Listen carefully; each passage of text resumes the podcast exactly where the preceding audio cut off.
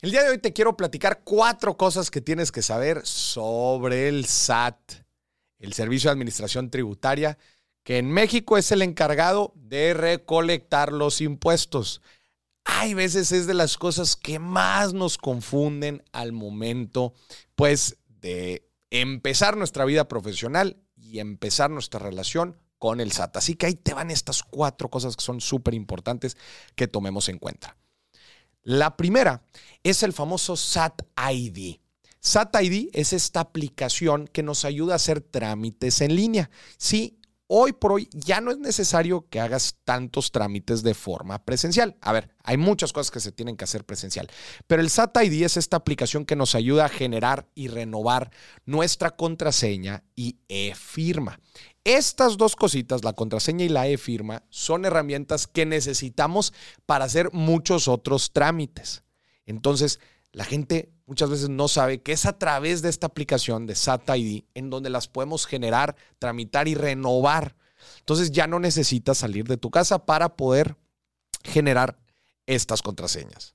Número dos, así como pagas tú impuestos, existen ciertas deducciones que tú puedes hacer como persona física y que te ayudan pues a ahorrarte una lana al final del año.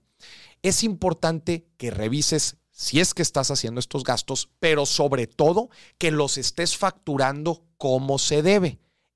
Sí, porque si no los facturas como se debe, te estoy diciendo, en el uso de la factura, si no pones lo correspondiente, no lo vas a poder hacer deducible.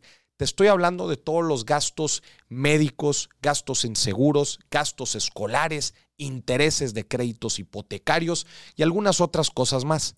Si tú estás ejerciendo, inclusive se me olvidaba, hasta las inversiones, inversiones, aportaciones voluntarias en tu Afore son deducibles de impuestos. Entonces, analiza si tú estás haciendo alguno de estos gastos en tu vida. Factúralos con el correspondiente uso de la factura para que al final de cuentas te puedas ahorrar una lana. Mucha gente no lo hace y escúchame bien, dejan mucha pero mucha lana en la mesa al momento de hacer su declaración anual. Consejo número tres, la constancia de situación fiscal. Probablemente te la han pedido en tu trabajo, te la han pedido para facturar. Este es un documento que resume tu vida tributaria, básicamente. ¿Qué viene aquí? Viene tu información personal, viene tu RFC, vienen los regímenes a los que estás dado alta, las actividades e inclusive te pone ya el detalle de las diferentes obligaciones que tienes dado los regímenes a los que estás dado de alta. Este documento otra vez te lo van a pedir para diferentes trámites, todos relacionados con el tema de la facturación.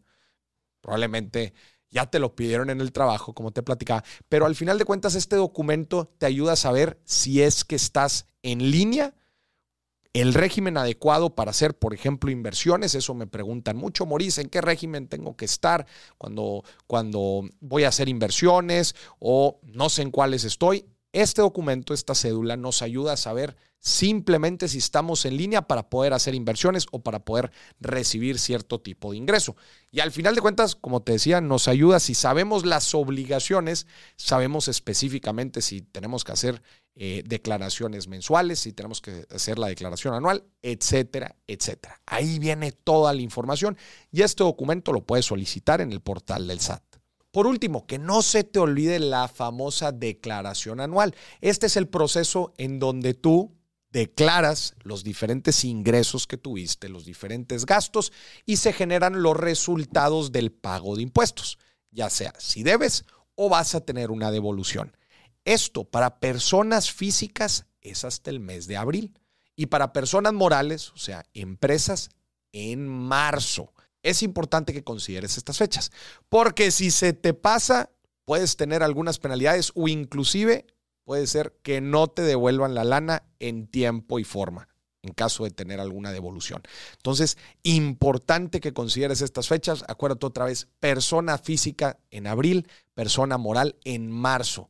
Revisa bien las fechas, se van, quizás se van actualizando, van haciendo muchos, pero muchos anuncios en el portal del SAT para que estés pegado y puedas cumplir con estos reportes a tiempo. Estoy seguro que nuestra relación con el SAT hay veces empieza pues con mucho desconocimiento. Al final de cuentas nadie nos enseña a llevar una buena relación de impuestos.